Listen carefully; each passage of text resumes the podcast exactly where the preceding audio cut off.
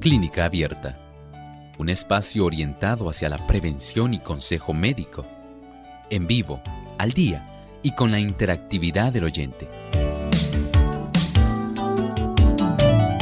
Clínica Abierta, poniendo al doctor a su alcance para un diálogo claro y honesto, porque nos importa su bienestar y salud.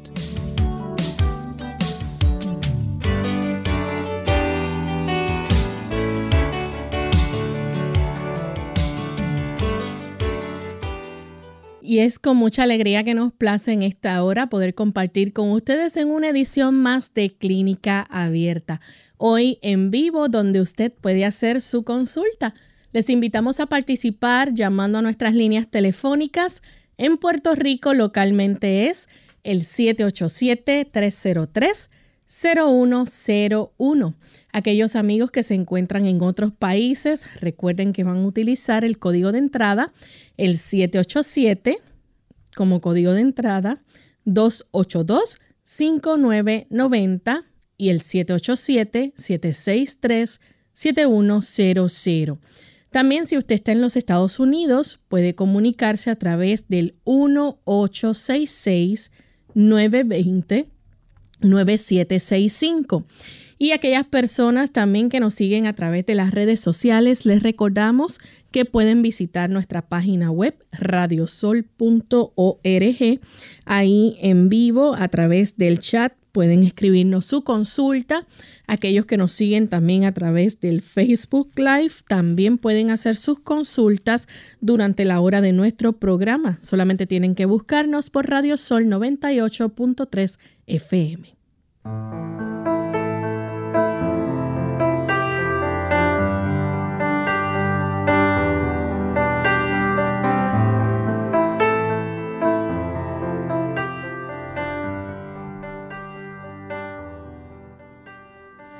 Y estamos contentos de poder compartir una vez más con cada uno de ustedes amigos en este espacio de salud, el que han hecho su favorito en este nuevo año, deseándoles a todos muchas bendiciones y esperando que puedan tener y gozar de una mejor salud aplicando un mejor estilo de vida y poniendo en práctica los consejos que brindamos aquí en Clínica Abierta. Así que muy una cordial bienvenida les damos a todos de parte de todo el staff de Clínica Abierta y esta servidora Lorraine Vázquez junto al doctor Elmo Rodríguez. ¿Cómo está en el día de hoy, doctor? Muy bien, gracias a Dios. Lorraine, muy contento de que el Señor nos ha permitido estar otra vez aquí con tan buenos amigos. Así es. Y sabemos que Dios permitirá que se siga multiplicando, pero a los que ya son nuestros amigos de siempre a esos también queremos darle nuevamente esa cordial y calurosa bienvenida a través de la distancia. Seguro. Bien, pues vamos en esta hora a compartir con ustedes el pensamiento saludable de hoy. Además de cuidar tu salud física, cuidamos tu salud mental. Este es el pensamiento saludable en clínica abierta.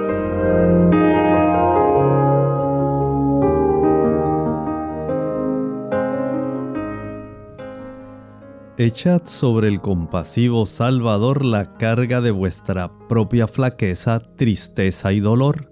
Abrid vuestro corazón a su amor y haced que rebose sobre los demás. Recordad que todos tienen que arrostrar duras pruebas y resistir duras tentaciones, y que algo podéis hacer para aliviar estas cargas expresad vuestra gratitud por las bendiciones de que gozáis. Demostrad el aprecio que os merecen las atenciones de que sois objeto. Conservad vuestro corazón lleno de las preciosas promesas de Dios, a fin de que podáis extraer de ese tesoro palabras de consuelo y aliento para el prójimo.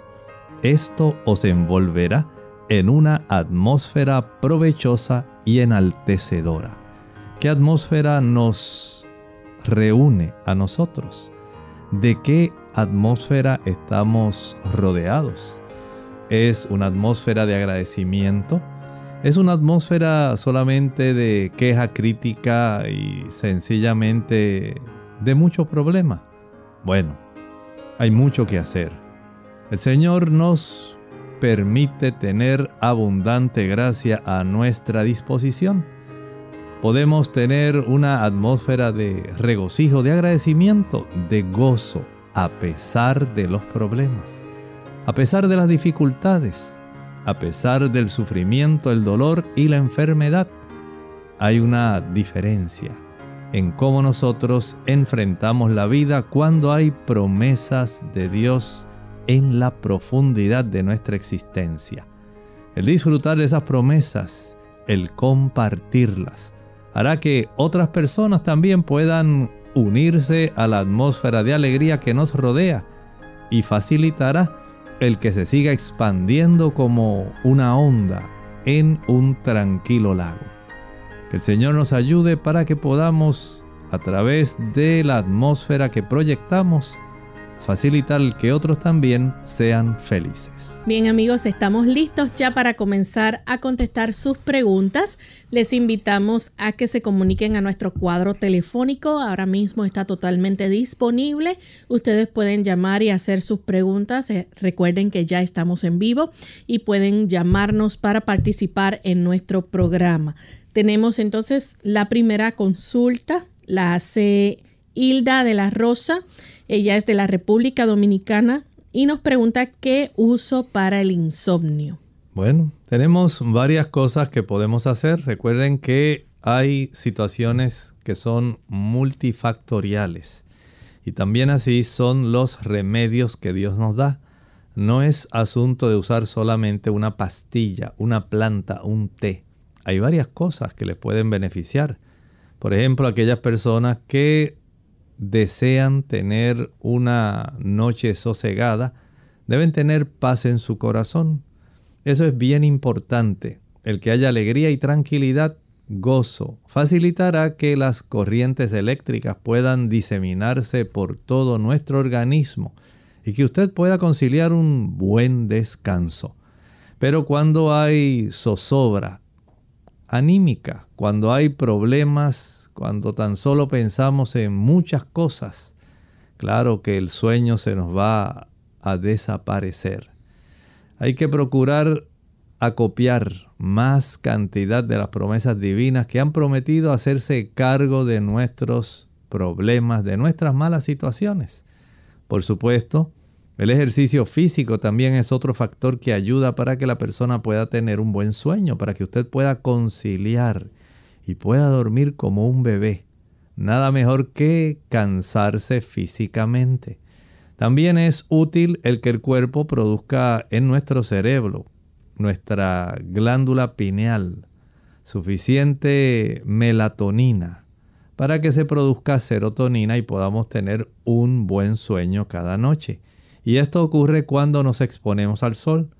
Si usted cada día se ejercita al sol, tiene el beneficio del cansancio físico por el uso de los músculos y además tiene el beneficio de la producción de melatonina por parte de la glándula pineal.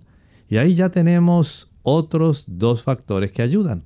Por un lado tenemos paz en nuestra mente, por otro lado tenemos una buena producción de esa sustancia melatonina que ayuda a producir un buen ciclo circadiano y tenemos el beneficio del cansancio físico. Ahora, usted puede añadir algunos aminoácidos que son útiles para producir serotonina adicional y melatonina adicional.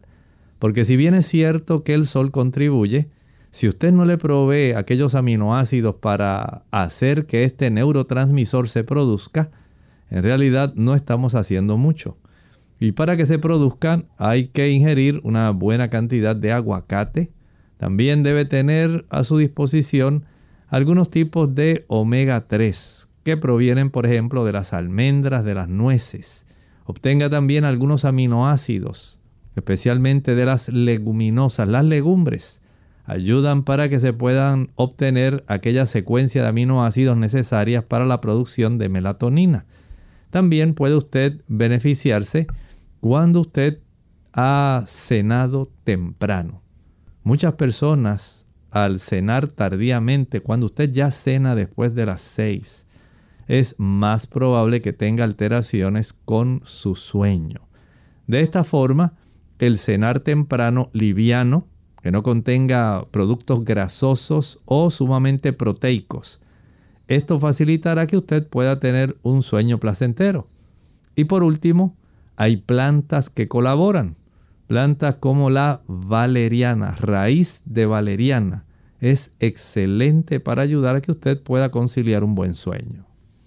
Bien, queremos recordarle en este momento las líneas a llamar para que se puedan comunicar a nuestro programa. Estamos en vivo en el día de hoy. Ustedes pueden comunicarse a nuestra línea principal aquí en Puerto Rico, los que residen en nuestra isla, al 787-303-0101. Los amigos que están en los Estados Unidos, el 1866-920-9765.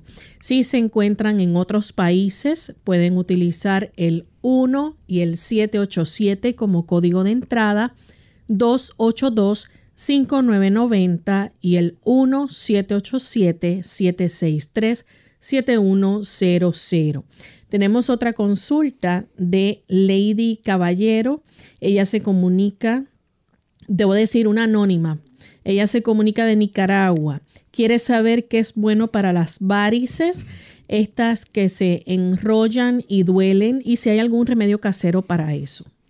Bueno, hay varias cosas que usted puede hacer. Estas varices generalmente por incompetencia valvular. Puede ser de las ah, válvulas comunicantes, digamos, entre el sistema superficial y el profundo. Y este tipo de situación podemos decir que podría facilitar el que haya un tipo de deterioro, especialmente si la persona es estreñida, si la persona pasa mucho tiempo sentada o mucho tiempo de pie en la misma posición. Esto va a colaborar para que se desarrolle esa incompetencia, aunque hay personas que a consecuencia de tener alguna herencia en su familia corre este tipo de trastorno. Y efectivamente hay esta preocupación aparte del asunto estético. Bueno, en realidad no hay algo natural que pueda resolver las varices y restaurarlas a la condición original para que no se le vean, para que no se vean así tortuosas o nudos. En realidad no podemos revertir ese tipo de procedimiento. Es un beneficio. Por ejemplo, el ejercitarse, especialmente la caminata, ayuda para que usted pueda facilitar un retorno de la sangre venosa a la parte derecha del corazón. Pero siendo que hay insuficiencia mientras usted permanezca mucho tiempo sentado o mucho tiempo de pie, el problema continuará. Esa sangre que se va quedando rezagada en las extremidades inferiores va a causar muchos problemas de pesadez, molestia y algunas personas se quejan de dolor en las piernas e hinchazón. Bueno, Usted puede ayudarse, además del ejercicio, hay plantas que pueden ayudar en esto, por ejemplo, el rusco, Butcher's Broom. Son plantas que ayudan para que usted pueda tener un mejor retorno venoso. No quiere decir que corrige y hace desaparecer las varices que se han desarrollado. Este tipo de ayuda es más bien para facilitar que usted tenga menos molestias, menos dolor, menos hinchazón, pero no hace desaparecer las varices. En algunos casos donde ya la cronicidad de este problema está causando bastantes dificultades, algunas personas deben someterse a la cirugía, practicarse la extracción de este tipo de vena varicosa en otros casos pudiera esclerosarse esa vena y en otros casos si es muy delgadita y no es muy ancho el problema de la dilatación de las varices, pudiera incluso hasta utilizarse un rayo láser. Pero de no ser así es poco probable que desaparezcan estas varices por sí solas. Bien, estamos listos para ir a nuestra primera pausa. Al regreso continuamos entonces con la consulta de Víctor que se comunica de la República Dominicana, así que volvemos en breve.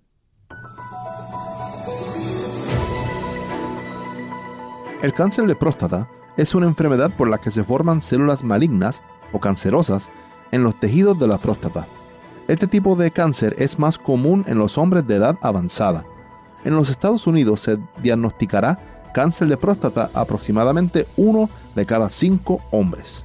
Los signos de cáncer de próstata incluyen tener un flujo débil de orina u orinar con más frecuencia.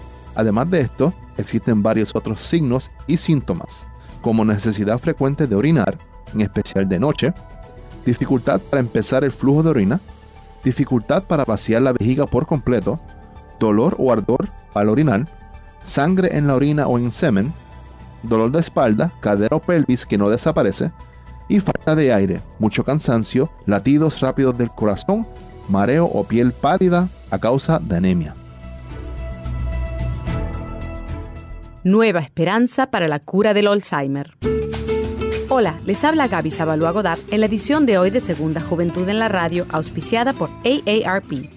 La esperanza nunca muere, y de acuerdo con las optimistas declaraciones de los varios científicos enfocados en la batalla contra el Alzheimer, este dicho tan popular se aplica en su totalidad a los nuevos tratamientos. La buena noticia llega justo cuando la generación mejor conocida como los baby boomers se aproxima a la tercera edad o a su segunda juventud. Debido a que la edad es la mayor factor de riesgo para contraer el Alzheimer, los médicos temen una posible epidemia de esta enfermedad. Actualmente, más de 50 millones de personas en Estados Unidos padecen este mal, que se manifiesta a través de la pérdida de memoria, la razón y finalmente con la muerte. Hoy por hoy los tratamientos disponibles solo ayudan con los síntomas. Sin embargo, los especialistas están confiados en que la nueva generación de medicamentos atacará de forma directa la causa del padecimiento. Los científicos, después de 20 años de investigación, se consideran en un punto donde entienden mejor los mecanismos de la enfermedad y donde las probabilidades de lograr una terapia exitosa contra la misma son bastante altas. Por supuesto que lo ideal es identificar la enfermedad en sus fases tempranas y poder combatir los síntomas antes de que aparezcan. El patrocinio de AARP hace posible nuestro programa. Para más información, visite www.aarpsegundajuventud.org. Las pruebas que vienen a tu vida no son para hacerte pedazos. Sencillamente, el alfarero trabaja en ti, desea reconstruirte en este nuevo año, permite que su mano de amor trabaje en tu vida, llenándote de las bendiciones que anhela tu corazón. Feliz año nuevo, te desea Radio Sol.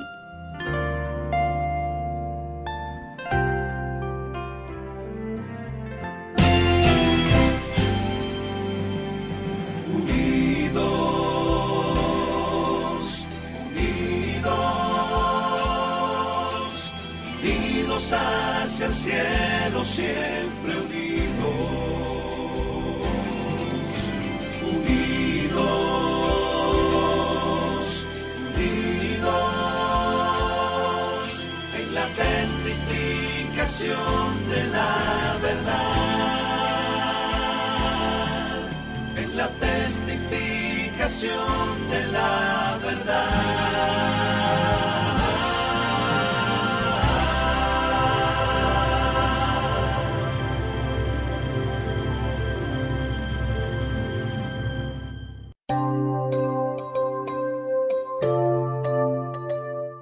Ya estamos de vuelta en Clínica Abierta, amigos, y hoy estamos compartiendo con ustedes en nuestra edición de consultas. Tenemos en línea telefónica a Víctor, se comunica de la República Dominicana. Adelante, Víctor, con la pregunta.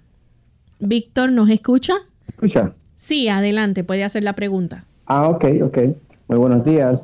La pregunta es la siguiente. Yo soy una persona vegana, entiendo que como bastante saludable pero eh, recientemente me ha pasado que me estoy levantando demasiado de noche a orinar y me gustaría saber eh, cuál podría ser una causa de, de esta situación. Muchas gracias. Bueno, aunque sea vegano, podemos encontrar algunas causas, especialmente si usted toma bastante líquido después de la cena. Si ya usted cena temprano y en ese lapso de tiempo se toma medio litro de agua, tres tazas de agua, va a levantarse varias veces a orinar. Por otro lado, la temperatura fría de esta época también hace que las personas puedan levantarse una, dos veces. Pero en el caballero, cuando se inician procesos de agrandamiento de la próstata, ya la persona comienza a levantarse mucho más de una vez, dos veces, tres veces, cuatro veces. Dependiendo del tamaño de la próstata, puede ocurrir esto. Así que usted haga algún tipo de análisis. Por ejemplo, si es vegano y en la noche consume muchas frutas. Las frutas son muy ricas en potasio. Y el potasio va a facilitar también el que haya una mayor diuresis, que usted pueda orinar más veces. Si usted toma, por ejemplo, jugos de frutas, la concentración del potasio aumenta y esto facilita una diuresis. Si por alguna razón, digamos, estuviera usando cafeína, la cafeína es diurético. Si usa café, si usa chocolate, contiene cafeína y la cafeína es un diurético. Si está tomando medicamentos que son diuréticos, también esto va a estimular ese tipo de situación. Por lo tanto, verifique qué está ocurriendo, si es la temperatura, si es que su edad ya usted está agrandándosele la próstata, si es que está comiendo muchas frutas o está tomando mucha agua o muchos jugos, sean jugos verdes o jugos de frutas. Esto pudiera estar facilitando si es algún medicamento, si es cafeína. Entonces, primero indague, corrija aquello que usted esté practicando de lo que mencioné que pudiera estar facilitando ese proceso de un aumento en la cantidad de veces que va a orinar en la noche. Corríjalo. Si a pesar de eso usted nota que persiste, saque una cita con el urólogo para que éste pueda revisar su próstata. Tenemos entonces en línea telefónica a González que llama de San Juan, Puerto Rico. Adelante, González. Buen día y gracias. Mire, estuve averiguando a través de la web este la cantidad de, de, pesticidas y todo tipo de, de plaguicidas, fungicidas y muchas cosas. Algunos de estos alimentos, digamos como la uva, eh, tiene no uno, no dos, pero pueden tener 30, 40 y y los que estos estas uvas y estos y casi todos los alimentos no orgánicos son así, están llenos de, tóxicos y, no es que esté por la superficie, está dentro de los alimentos. Si yo digo es malo el daño que entonces están causando los alimentos que, los beneficios y y eh, la gente debe saberlo y, tratar de consumir orgánico, sembrar en sus casas, porque este, esos tóxicos hay, este, son difíciles de eliminar de la dieta. Y si uno hace, digamos, la cura de uva, va a tener una concentración de los pesticidas que hay en la uva al terminar esa dieta que podría ser fatal o bien dañina. Eh, me preocupa eso y pues, pienso que deben de promover mucho porque se consiguen los alimentos orgánicos. Gracias. Muchas gracias. Sí, si usted tiene, ¿verdad? Y las personas tienen la oportunidad de consumir, digamos, el que va a ser la cura de uvas y quiere consumir las uvas que sean orgánicas, pues claro, excelente, mucho mejor. Y entendemos que sí, hay menos concentración pero recuerde que no solamente se hace la cura de uvas, se hace también la cura de limones, que tienen una cáscara mucho más gruesa. Aún así, si las personas pudieran sembrar en sus hogares y tener su huerto para poder cosechar una cantidad de alimento que esté consciente la persona que están libres de sustancias perjudiciales, que bueno. Y sabe algo curioso, se ha encontrado que a pesar de los insecticidas, plaguicidas, colorantes artificiales, edulcorantes que a veces eh, se le añaden a los alimentos, conservantes, el daño que proceden de este tipo de productos y que pudiera producir cáncer es tan solo el 2%. 2% de todos los cánceres pudieran estar relacionados con este tipo de situación. La mayor parte de los cánceres más bien provienen de otras causas. Por ejemplo, si usted piensa que en las frutas, los vegetales se concentran la cantidad de estos plaguicidas y sustancias que se asperjan, piense en cuánto se concentra en un animal, porque el animal consume mucha mayor cantidad de sustancias y de forraje para poder estar eh, vivo y productivo. Y esto hace que el animal en su carne y en su grasa, en la leche, en el queso, los huevos, la carne, se concentre una mayor cantidad de sustancias químicas, de tal forma que cuando la persona consume productos animales, está ingiriendo una mayor concentración de ese tipo de productos, porque ocurre una biomagnificación a nivel de la cadena eh, alimenticia y de esta manera podemos decir que hay un riesgo mayor en la persona que consume productos animales que en el vegano. No estoy diciendo que no pueda ocurrir o que no ocurra, pero se biomagnifica en la cadena alimentaria cuando la persona consume productos animales. Tenemos a Nelly que nos llama desde Aguadilla. Adelante Nelly con la pregunta. Feliz año nuevo, me sorprendieron hoy. Bienvenida, Nelly. Saludos y feliz año nuevo para usted también. Gracias. Eh, mire, doctor, um, a una persona mayor que hace años está luchando con, con, la, con la, el TSH o la, tiroides y eh, al final eh, no sube de 4 puntos la TSH y al final te diagnostican a tiene nódulos en la tiroides, eh, últimamente no puede dormir, se cuida mucho porque no come carne de bacalao ni, ni, ni pescado de ninguna clase, o sea, tiene una dieta bien y se cuida, pero eh, tiene los nódulos todavía en la tiroides y le diagnostican con uh, tiroiditis a, a. Eh, el doctor primario dice que eso no es nada. Eh, a la endocrinóloga dice que no necesita medicina, eh, pero pues, hay una inflamación, hay tiroiditis. Y a pesar de la dieta, buena dieta, ejercicio y, de todo, pues no puede dormir por la noche, se le cae mucho el pelo.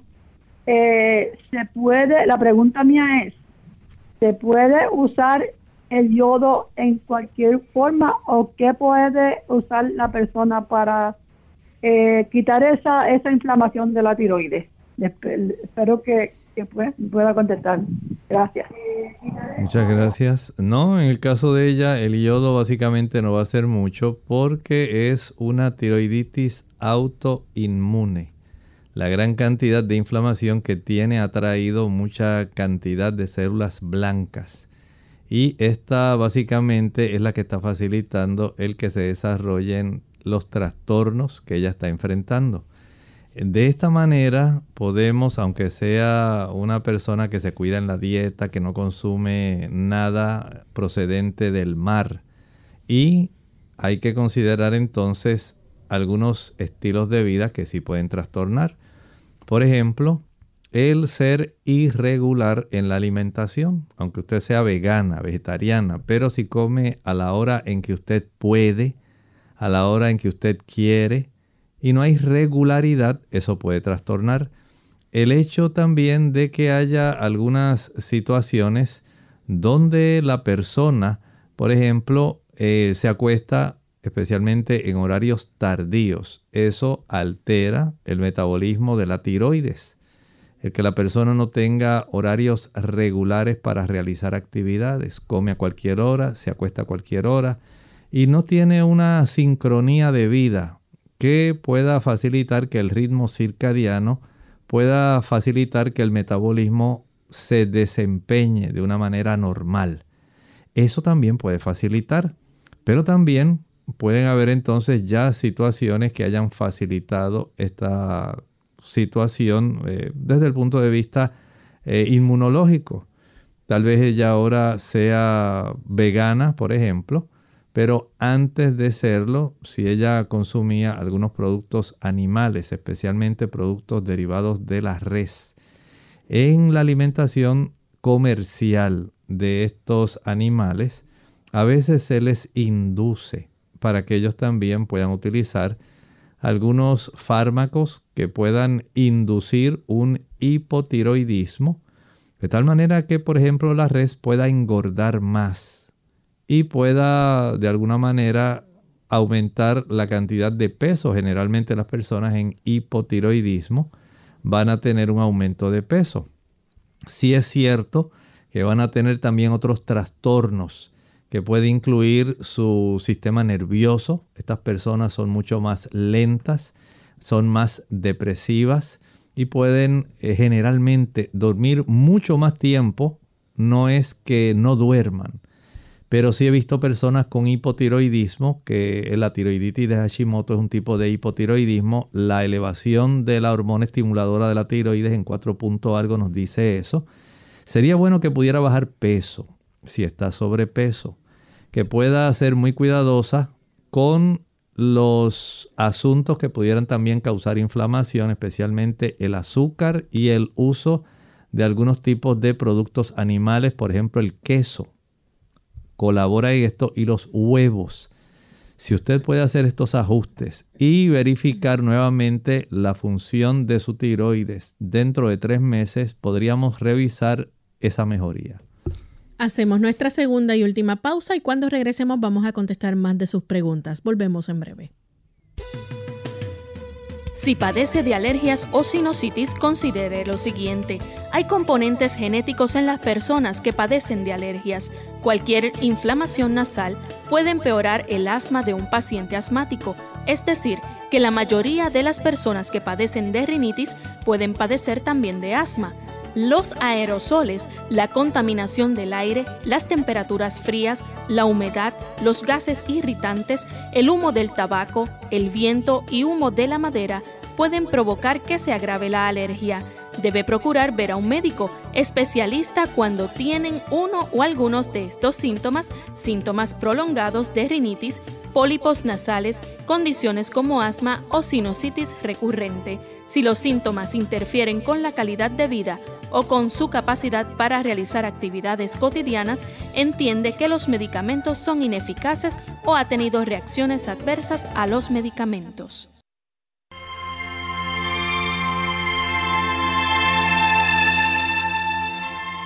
Que este año que llega sea el don de la paz. Que en uno cualquiera de sus doce meses, la paloma diga su decir tres veces, para que los hombres no se maten más que Jesús retorne, que su blanca faz, que sus ojos tristes logren a su paso revivir las mieses de aquello tan simple de no matarás. Que toda la sangre que empapa los suelos se transforme en vano, se deshaga el velo, se diluye en gamas de fulguración. Y con esos velos y con esas luces, una aurora nueva se quiebre en las cruces, que amparan a todos los que ya no son. Que en cada página del año nuevo podamos escribir actos de amor y de bondad, pues sólo así podrá ser un feliz año nuevo.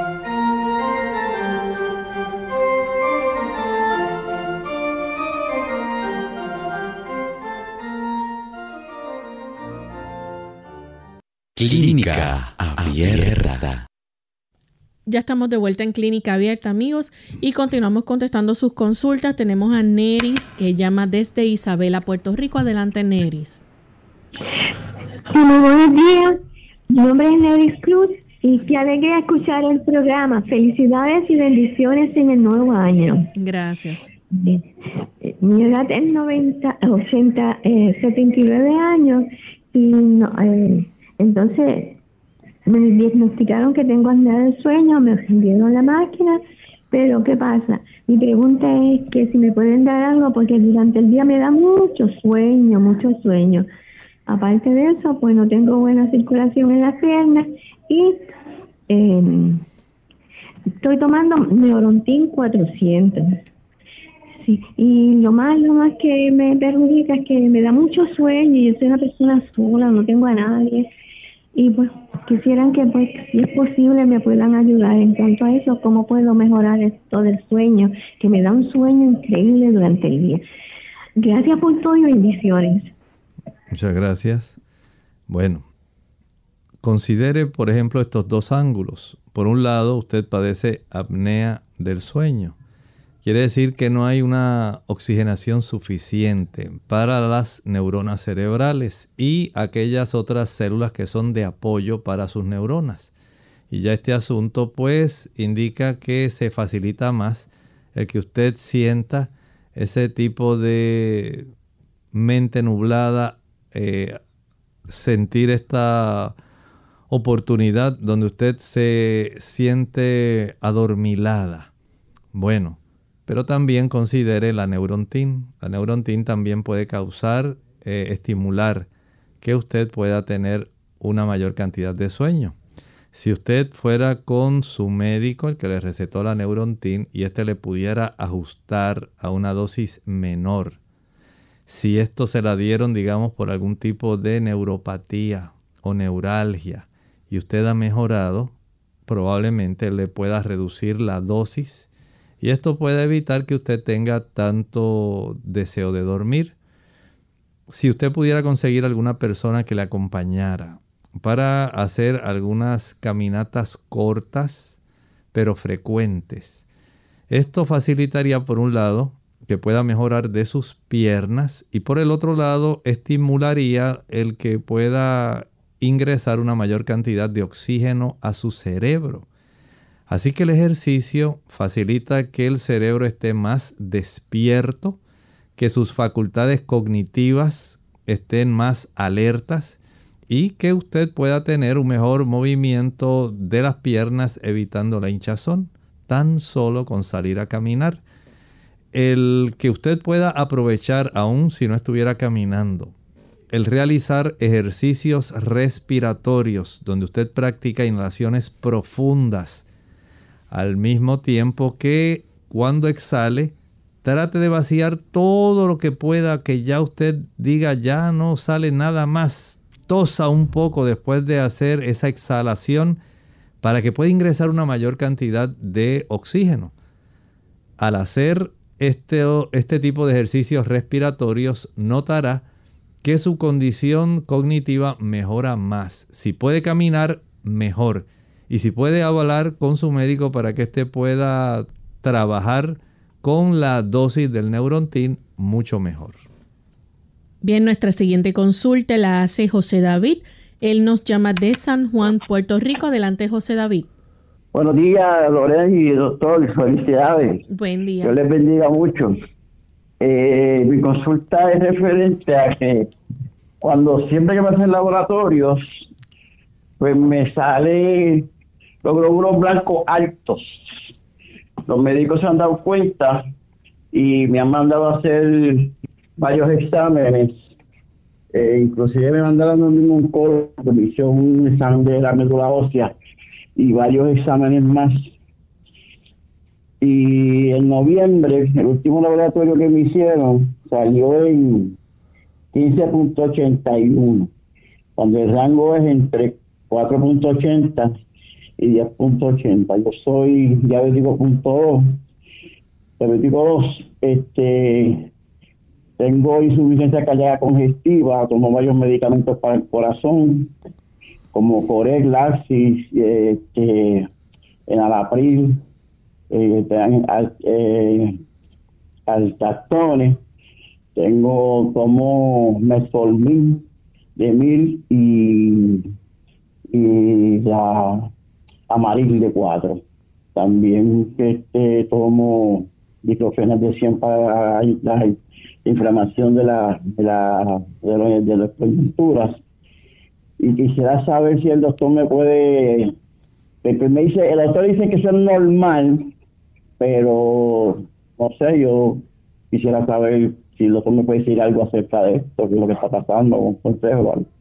Muchas gracias.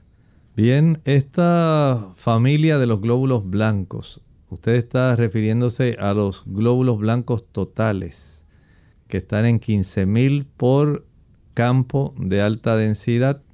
Y este tipo de situación pudiera analizarse también revisando más abajo lo que se le llama el diferencial de los glóbulos blancos para poder determinar cuáles son los glóbulos blancos que más se le están elevando.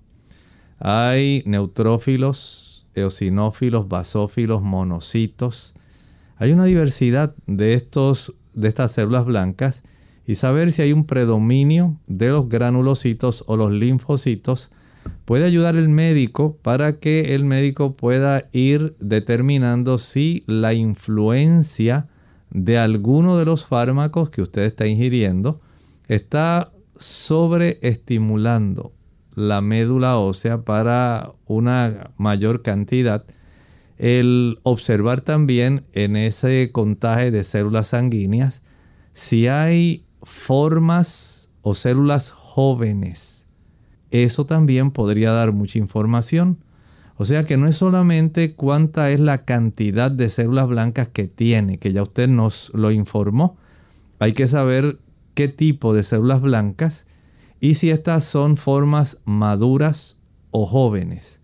Entonces, de acuerdo a eso, se indagan los diferentes tipos de productos, eh, fármacos que usted está ingiriendo, porque pudiera haber una influencia de ellos en esa dirección. Por lo tanto, hable con su médico y verifique si este fuera el caso, el que haya este tipo de situación por los medicamentos que está tomando. Nuestra siguiente consulta la hace Santiago, nos llama desde los Estados Unidos. Adelante, Santiago. Sí, gracias, buenos días, bendiciones. Ah, eh, yo, yo fui diagnosticado con lupus.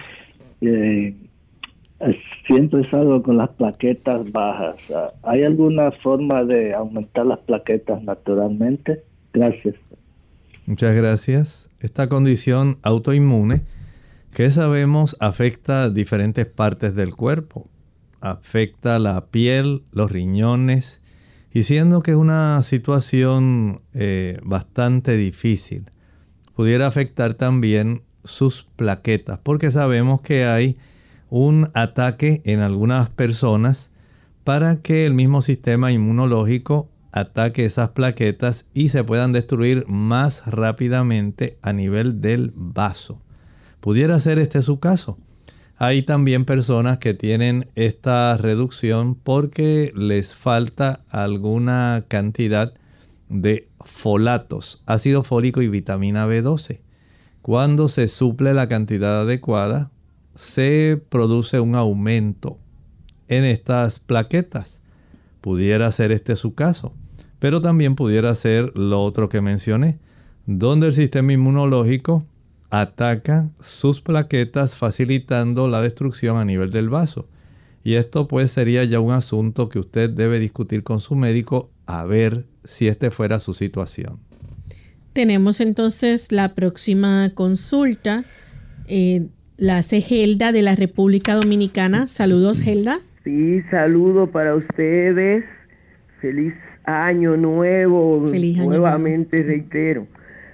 Eh, doctor Elmo, yo esa pregunta no es para mí. Una persona me llamó de un lugar lejos y me dijo, pregúntale al doctor Elmo, eh, a mí me están dando unos calambres en la pierna derecha según ella me dice, no ha ido al médico, dice, me dicen que puede ser la circulación.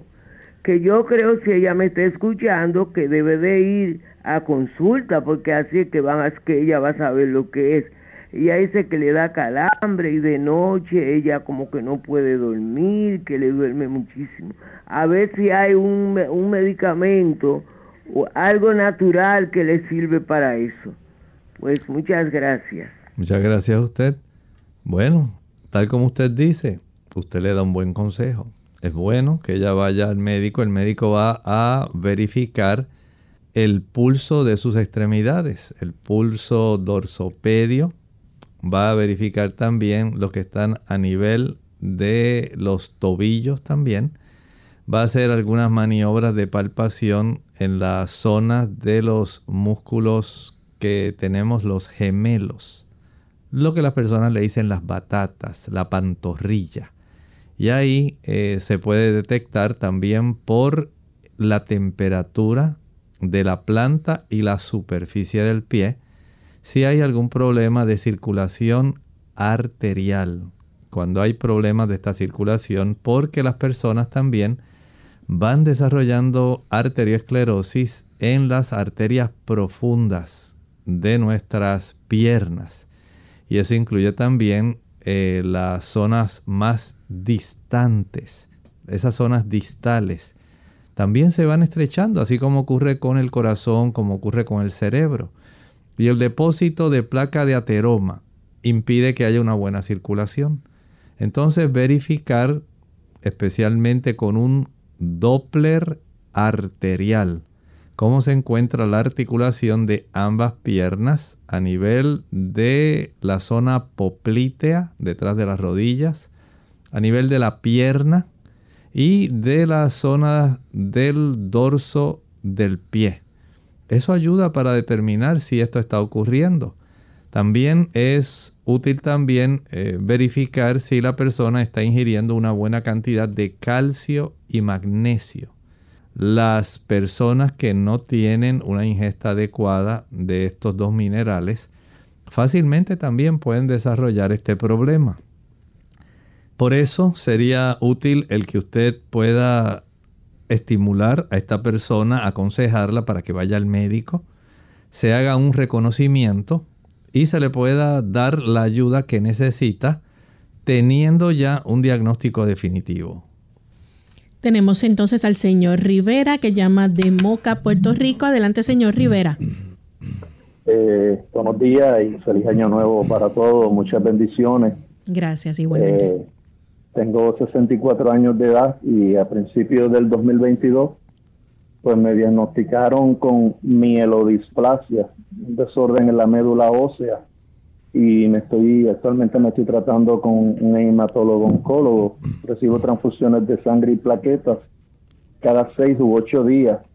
Especialmente las plaquetas me bajan demasiado rápido. Estoy recibiendo quimio y estoy tomando un medicamento para evitar que las plaquetas bajen demasiado. Promacta de 150. Eh, a ver si hay algo adicional que pudiera hacer, ¿verdad? Buenos días y escucho por los radios. Muchas gracias. En su caso, esta mielodisplasia eh, parece tener relación con su quimioterapia. Recuerde que la quimioterapia tiene el efecto de impedir la multiplicación de las células malas, pero también va a afectar las células buenas. Y siendo que la multiplicación de las células es en el tejido de la médula ósea algo normal que ocurre constantemente. Constantemente estamos produciendo millones de células rojas, miles de células blancas, miles de plaquetas. Parece ser que en su caso esto está afectando ese tipo de reproducción. Eh, por eso en este en el paciente que está recibiendo la quimioterapia se necesita el verificar con frecuencia cómo está esa distribución de células blancas, rojas y plaquetas, porque le da al médico un indicio de cómo él puede moderar la quimioterapia.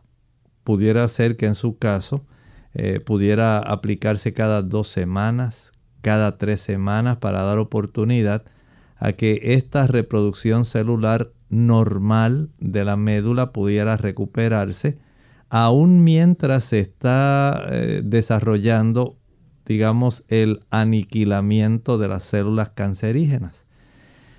Esto es un asunto que ya más bien entonces el paciente debe hablar con su médico para que sea una decisión ya, digamos, tomada entre ambos eh, que estén de acuerdo y que se le siga dando a usted un seguimiento adecuado, porque la realidad es que la quimioterapia sí tiene ese efecto de afectar la reproducción celular en la médula ósea. Bien, tenemos entonces otra consulta. La hace María Félix. Dice, doctor, comencé a usar los óvulos de esteroide para resequedad y sentí una reacción de molestia, pero dice que usar 10 de 15 es normal. Sé usar 10 de 15 si es normal. Bueno, es probable que ya se esté refiriendo a óvulos de estrógenos. De estrógenos. En las damas a veces se utilizan este tipo de óvulos eh, a nivel vaginal para tratar asuntos, digamos, donde se va desarrollando problemas de atrofia, ¿verdad? De las células del epitelio vaginal y el mantener cierta cantidad de estrógenos en esa área facilita la humectación, la lubricación y le impide muchas molestias a las damas. Pero hay que dar seguimiento porque si esto eh, pues se va a absorber y va a tener repercusiones dependiendo de la potencia de estrógenos que contengan los óvulos, pudiera facilitar también cambios displásicos a nivel del cervix uterino y también de cambios eh, en el tejido mamario. Entonces hay que ser muy cuidadoso, hay que hablar con su médico, el que se lo haya prescrito, hacer las revisiones frecuentes, practicarse el Papa Nicolau con la frecuencia que le indique y dejarle saber al médico este tipo de molestias que usted está presentando. De esta manera se ajusta la cantidad o se detiene el tratamiento. Hemos llegado ya hemos llegado al final de nuestro programa. Agradecemos a todos los amigos que participaron haciendo sus consultas en el día de hoy. Queremos invitarles a que mañana nuevamente nos acompañen. Vamos a estar en vivo compartiendo un interesante tema con ustedes. Así que finalizamos con este pensamiento final. En el libro Apocalipsis capítulo 14, el versículo 6 dice, vi volar por en medio del cielo a otro ángel que tenía el Evangelio eterno para predicarlo a los moradores de la tierra, a toda nación, tribu, lengua y pueblo. Qué maravilloso que el amor de Dios, al igual que ocurrió en las colinas de Belén, cuando se envían mensajeros, ángeles. Eso quiere decir el significado de ángel, es un mensajero y ahora el Señor quiere que haya un mensajero que lleve un gran mensaje. Según los ángeles iluminaron las colinas de Belén dando el anuncio de que os ha nacido hoy en la ciudad de David un Salvador que es Cristo el Señor. Ahora el Señor también tiene sus mensajeros que quieren dar al mundo una amonestación. Una amonestación que debe ser escuchada por todo el mundo no solamente por aquellos pastores que eran los únicos que estaban listos para escuchar el mensaje que se deseaba comunicar a la tierra. Por eso se le apareció solamente a los pastores. Pero ahora el Señor quiere que todo el mundo esté amonestado, apercibido, porque toda nación, tribu, lengua y pueblo, no importa la latitud, debe saber el mensaje de Dios. ¿Que ¿Cuál es ese mensaje? Lo estaremos viendo aquí en Clínica Abierta. Nosotros nos despedimos y será entonces hasta el día de mañana donde estaremos compartiendo con ustedes el tema de desorden afectivo estacional. Nos despedimos de ustedes con mucho cariño. El doctor Elmo Rodríguez Sosa y Lorraine Vázquez. Hasta la próxima.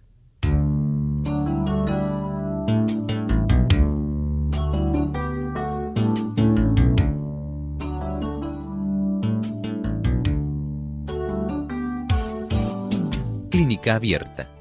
No es nuestra intención sustituir el diagnóstico médico. Antes de poner en práctica cualquier consejo brindado en este programa, usted debe consultar con su médico. Hasta la próxima.